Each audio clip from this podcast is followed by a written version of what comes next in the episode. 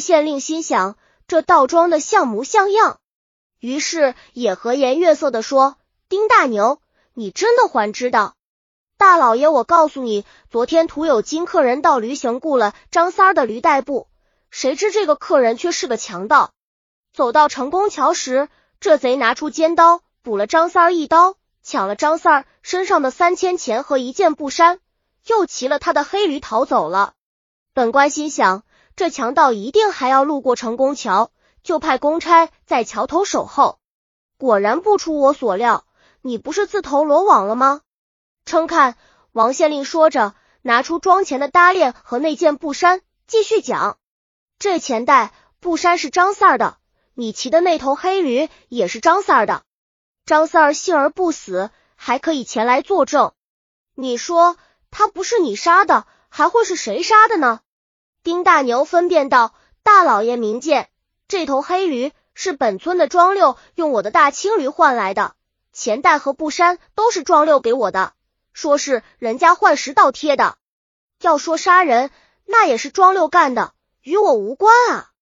王县令怒道：“你还敢狡辩？来呀！传驴行的人和张三上堂。”旅行的人和张三儿堂后，为子早先拿到那三千钱和布衫，牵回黑驴，还没有看清楚人，就连声说：“是他是他。”我们虽然不知道他的名字，但看模样就是他。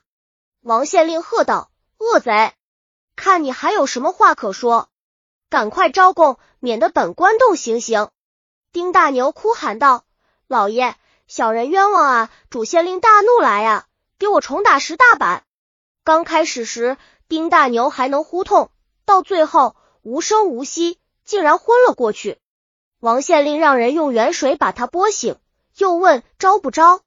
丁大牛含糊不清的答道：“我没，没有杀人，没有杀人。”王县令心想：好恶贼竟然如此凶悍，正要传令继续用刑，忽然衙役报告：大老达门外有儿时拿人求见。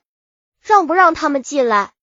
是传他们进来。因川原来小王庄的丁族大听说大牛被抓，向忙赶来为他疼吐。大牛妈跪下哭道：“天老爷，大牛冤住啊！雅个他直在家里，连门都没出，诺诺会杀人呢。您监问村邻，太牛平日憨厚时，连鸡都不看杀，哪会杀人啊？”众族人纷纷说道：“是呀，大牛快不会杀。”我们愿意身家性命担保。王宪冷了看大家，说道：“不要以为你们人多，本素就相信你们的话。此案人证物证据在，即使天王老子来，也翻不了案。别看了大牛现在没有招供，本官有办法让他招。你们都回去吧。”说完，便传令退堂。第二天升堂再审，丁大牛缓过点劲，但仍坚持不招。王县令命贤义找来一把线香，点燃后吹得旺旺的，用香头赎大牛肩臂，折腾两个多时辰，他被烤得死去活来，实在忍受不住，只得胡乱招供。县令将大牛打入死牢，又让师爷草拟文书向上司报告。上司的批复还未下达，丁大牛就因伤势过重，死在狱中，由丁氏族人运回安葬。村里人都知道其中必有冤情，抢驴杀人者很可能是庄六，但庄六早已逃得不见踪影，终究无可奈何，只可秦大牛妈每日里以泪洗面，哭得死去活来。过了十几天，宝应县捕获一个盗贼，经审讯得知叫庄六。庄六自知罪情深重，不等动刑，就将所做坏事逐一招供，也说出在成功桥杀人抢驴之事。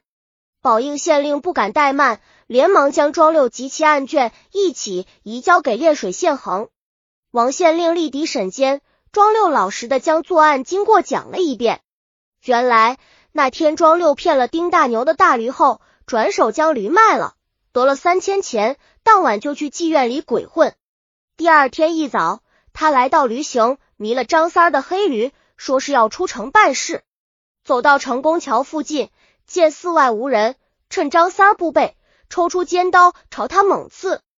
张三儿倒地，庄六以为已死，就拿了他的钱搭链，剩下他身上的布衫，牵驴向本村走去，刚好遇见丁大牛，就将驴和搭链等物变给他，意图嫁于人。直到此时，王献金才知自己办了个大错案，他特别恼火，就将驴行的人和张三儿传来，分别痛打二十大板了事。庄六被重打四十大板后，随即押入死牢。谁知庄六屡受重刑，身体经受不住，竟也病死狱中。这件事迅速传开，引起纷纷议论，都说王县令真是个昏官，连好坏人都分不清。接着，文接连传出有关县令一家尊报应的故事。丁大牛死后一个多月，王县令的大儿子忽然得了疾病。当县令来看时，他儿子说道：“冤住呀，冤枉！我是丁大牛。”今日特来抱怨，旁边的医生劝道：“你受冤是公事，为何要应在他儿子身上？”因王老爷官运未尽，只得先让他看其子女死去。至于他本人，最终也逃不脱厄运。说完，即大叫一声死去。过了三年，王县令到省城公干，忽然有天夜里死在寓所。人们又传说这是丁大牛勾走了他的魂。是各由自取的恶报。集合剧《金湖期末》编写。本集已经播放完了，喜欢的话记得订阅专辑，关注主播主页，更多作品在等你哦。